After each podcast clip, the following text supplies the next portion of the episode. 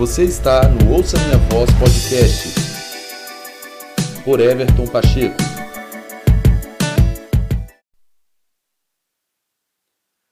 Olá, seja muito bem-vindo, seja muito bem-vinda ao Ouça Minha Voz Podcast. É uma alegria poder receber você aqui para comunicar aquilo que o Senhor tem trazido ao meu espírito e tem sido é, relevante, edificante para a minha própria vida, que eu quero também compartilhar com você. É uma honra poder ter você aqui no meu podcast Ouça Minha Voz. Esse é o nosso episódio Lágrimas de Crocodilo. Essa é uma expressão muito conhecida e eu tenho certeza que a maioria de nós já é, conhecemos essa expressão, esse ditado popular. E só para explicar um pouquinho aqui, rapidinho, sobre essa expressão lágrimas de crocodilo, essa expressão é, fala a respeito de um choro falso ou hipócrita, né? uma farsa, um, um choro mentiroso que não é verdadeiro, não é autêntico, não representa uma verdade. E biologicamente, quando o crocodilo vai é, alimentar-se com a sua presa, ele abre muito a mandíbula, comprimindo o céu da boca, e isso atinge, isso afeta as, as glândulas lacrimais dele. Então ele realmente lacrime, lacrimeja os olhos, chora quando está comendo a sua presa. Então, essa é a expressão lágrimas de crocodilo, esse é o significado dessa expressão. E isso me veio é, quando eu estava meditando nas Escrituras, em Números capítulo 14, e me trouxe uma reflexão muito, muito interessante que eu fiz a minha própria vida e é, pensei um pouco sobre isso, e então me nasceu esse episódio Lágrimas de Crocodilo. Números capítulo 14, verso 1, fala o seguinte: Naquela noite toda a comunidade começou a chorar em alta voz. Todos os israelitas queixaram-se contra Moisés e contra Arão e contra a comunidade. E toda a comunidade, perdão, lhes disse: Quem dera tivéssemos morrido no Egito ou neste deserto. Por que o Senhor está nos trazendo para essa terra só para nos deixar cair a espada? Nossas mulheres, nossos filhos serão tomados como despojo de guerra. Não seria melhor voltar para o Egito? Olha que interessante esse momento da história de Israel, aquela geração que havia sido tirada do Egito. E contextualizando um pouco aqui, talvez você não está acompanhando aí com a sua Bíblia, no capítulo anterior, capítulo 13, é o capítulo onde Deus, por meio de Moisés, enviou os espias para espiar a terra, não é? Aqueles 12 homens para avaliar, sondar como era a terra, como eram os habitantes ali, as cidades e 10 deles voltam com um relatório negativo, não é? Dizendo que havia gigantes, que as cidades eram fortificadas, que a, a nação de Israel não teria condições de vencê-los, e isso trouxe um pânico para toda a comunidade. E somente Josué e Caleb foram aqueles que deram o relatório positivo, baseado na sua fé no Senhor. E então foi um alvoroço no arraial de Israel, como todos vocês é, devem estar tá familiarizados com essa passagem das Escrituras. E agora eles estão chorando, fazendo todo um drama, mas isso eram lágrimas de crocodilo. Eles estavam ali chorando, falando: nossas mulheres vão ser levadas como despojos de guerra, nossos filhos vão se tornar escravos dos nossos inimigos, nós estamos perdidos, não tem é, nenhuma chance, teria sido melhor a gente ter é, morrido lá no Egito, então vamos voltar. Eles fizeram uma lamentação, um choro, mas era tudo lágrima de crocodilo. Por quê? Porque eles estavam, na verdade, é, manifestando a desobediência deles, a incredulidade deles e a, a desobediência à palavra de Deus. Por que, que Josué e Caleb tinham um relatório diferente? Porque eles, eles não viram nada diferente que aqueles outros dez homens viram mas eles viram com os olhos espirituais, com os olhos da fé, com os olhos baseados na palavra de Deus, e isso fez com que José e Caleb se mantivessem confiantes, com, com é, confiança para avançar e possuir a terra. Mas esses dez espias geraram em toda a congregação esse, esse grande lamento esse grande desespero, porque isso veio de encontro à incredulidade, à desobediência, o coração obstinado deles em se submeter à palavra de Deus, em andar por fé, crendo no que o Senhor havia prometido para eles. Então, é baseado nesse contexto que eu trago o, o, esse título desse episódio, Lágrimas de Crocodilo.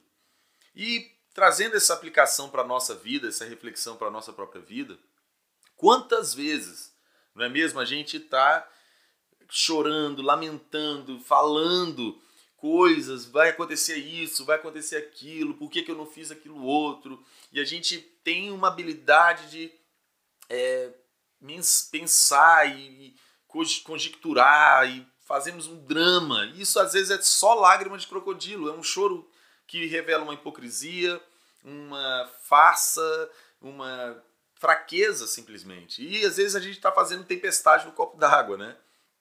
Sendo que nós deveríamos estar firmes, fortes, corajosos, fundamentados na palavra de Deus, que Ele é fiel para cumpri-la, é, confiando no poder de Deus que pode todas as coisas. E muitas vezes eu e você podemos estar nessa condição, chorando, é, lamentando, mas isso só revela que nós estamos longe da nossa fé genuína e autêntica no Senhor, na nossa convicção de que Ele é poderoso para fazer infinitamente mais de tudo que nós pedimos, pensamos, não é? Que Ele tem é, toda capacidade de velar pela sua palavra para cumpri-la. Então, é, é, muito interessante a gente fazer essa análise, essa autoanálise, porque tem muita crise, tem muito lamento, tem muito choro, muito drama que nós fazemos que, na verdade, não é nada. Não é nada. A gente que está criando coisas, a gente que está andando segundo a nossa própria é, perspectiva, é, às vezes a gente está sendo pessimista, Algumas vezes nós estamos é, usando desse lamento, desse, choro, desse, desse drama para esconder ou justificar alguma fraqueza, alguma negligência, alguma displicência, é, algum desvio de caráter até mesmo. Então, como que nós precisamos reaver algumas coisas, né? E quando eu digo algumas coisas, como nós precisamos reaver algumas crises, né? a, gente pode, a gente pode usar essa expressão, esse, esse, esse nome.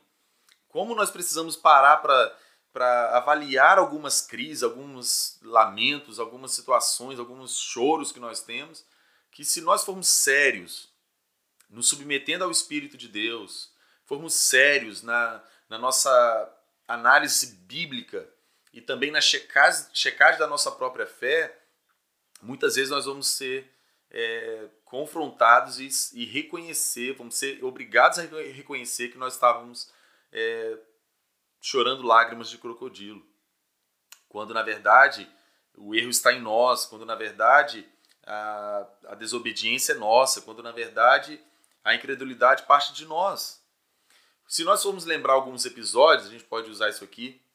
É, por exemplo, quando o povo de Israel mesmo, essa, essa mesma geração dos judeus que estavam saindo do, saíram do Egito e estavam indo para a terra de, de Canaã, por exemplo, quando eles chegaram ali no Mar Vermelho, o povo ficou desesperado.